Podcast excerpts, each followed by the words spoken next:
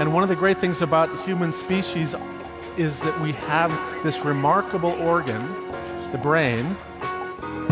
La tête dans le cerveau. Biologie, cervelle, synapses, neurosciences, physique. The human brain really is the most unique gift of our species. Avec Christophe Rodeau. Si ce qui est perçu comme étant beau est hautement subjectif, au niveau cérébral, la situation apparaît comme encore bien plus complexe. La tête dans le cerveau.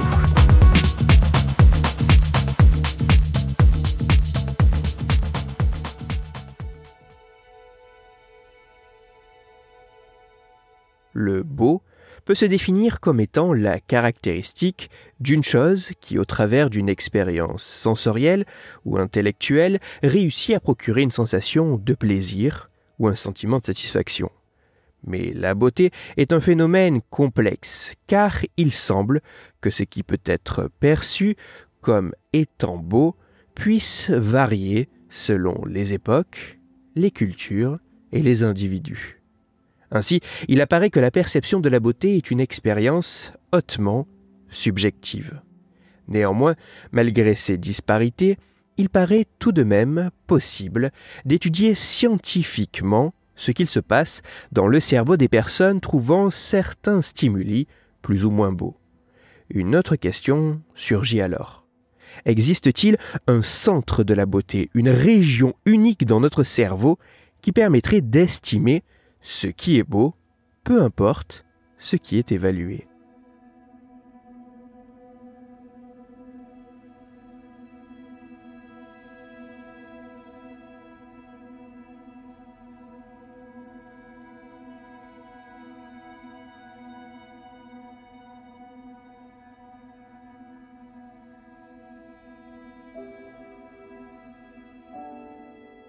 afin d'établir s'il existe un centre traitant la beauté dans le cerveau qui serait unique, des chercheurs chinois, allemands et anglais ont réalisé une méta-analyse.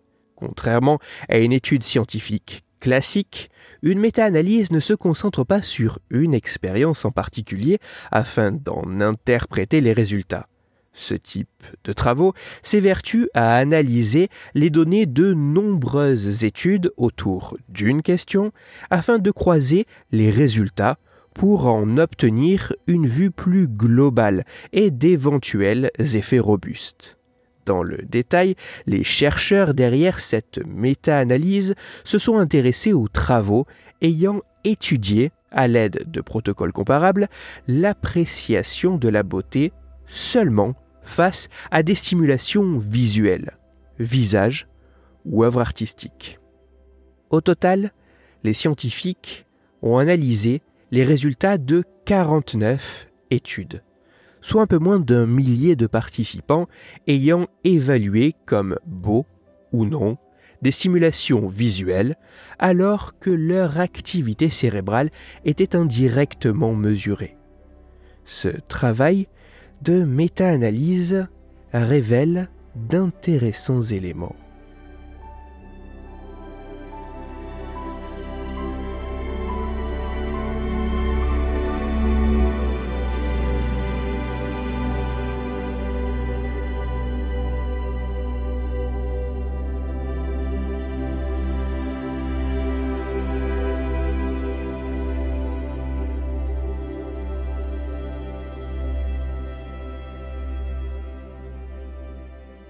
Les résultats de cette méta-analyse montrent des éléments assez importants. Tout d'abord, l'analyse des études s'étant intéressée à l'appréciation de la beauté de visage permet de mettre en évidence la modulation de l'activité de régions cérébrales communes assez spécifiques lors de ce type de processus.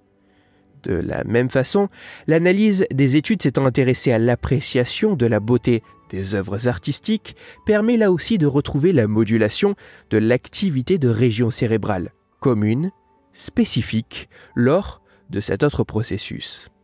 Autrement dit, les résultats croisés entre les études sur l'évaluation de la beauté des visages sont cohérents et semble arriver à des conclusions convergentes et ainsi assez solides.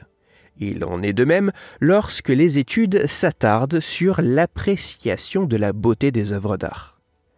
Par contre, lorsque les chercheurs ont comparé les régions impliquées dans la perception de la beauté des visages et de la beauté des œuvres artistiques, afin de tenter d'identifier une région centrale, unique, qui déterminerait un processus spécifique de l'appréciation de la beauté, ils n'ont trouvé aucune région cérébrale en commun.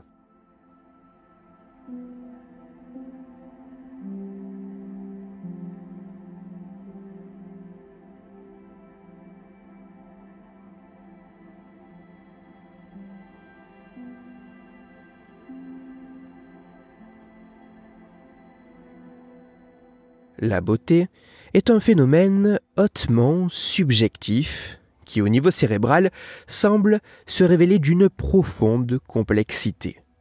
Il apparaît ainsi qu'évaluer la beauté de deux stimulations visuelles comme des visages ou des œuvres d'art ne sollicite pas les mêmes régions cérébrales et plus que cela, il ne semble y avoir aucune région commune spécifique à ces deux processus. L'appréciation de ce qui est beau est un phénomène qui semble dépendre de qui nous sommes et de l'environnement dans lequel nous évoluons. Mais derrière cette diversité subjective, il semble se trouver des mécanismes cérébraux assez semblables pour chacun de nous, mais qui diffèrent grandement en fonction de ce que nous avons à évaluer. Il ne semble pas exister une région cérébrale centrale contrôlant à elle seule ce qui est apprécié comme beau, mais peut-être, au contraire, de multiples processus assez spécifiques. Si ce qui est perçu comme étant beau est hautement subjectif, au niveau cérébral, la situation apparaît comme encore bien plus complexe. Toutes les références scientifiques m'ayant servi à écrire cette chronique se trouveront sur mon site Cerveau en argot. Plus que d'apporter un éclairage sur les processus derrière l'évaluation et l'appréciation du beau dans le cerveau, cette méta-analyse questionne également ses propres résultats au travers de la critique de la reproductibilité des résultats scientifiques, notamment lorsqu'il est question d'imagerie cérébrale. Si vous en avez l'occasion, n'hésitez pas à vous plonger dans cette publication scientifique. Pour approfondir la chronique d'aujourd'hui, je vous renvoie vers un article disponible gratuitement sur Internet, mais en anglais. Cet article a pour titre Her brains have two distinct beauty centers, one for heart and one for faces. Il est écrit par Emma Young et il est à lire sur le site de la Société psychologique britannique digest.bps.org.uk. Dans cette chronique, il a été question de l'appréciation du beau. C'est pour cela que je vous renvoie à l'épisode numéro 129 de La tête dans le cerveau. Dans cet épisode, vous découvrirez ou redécouvrirez que l'attirance éprouvée envers une autre personne pourrait être influencée, en bien ou en mal, par le statut social plus ou moins prestigieux de cet individu.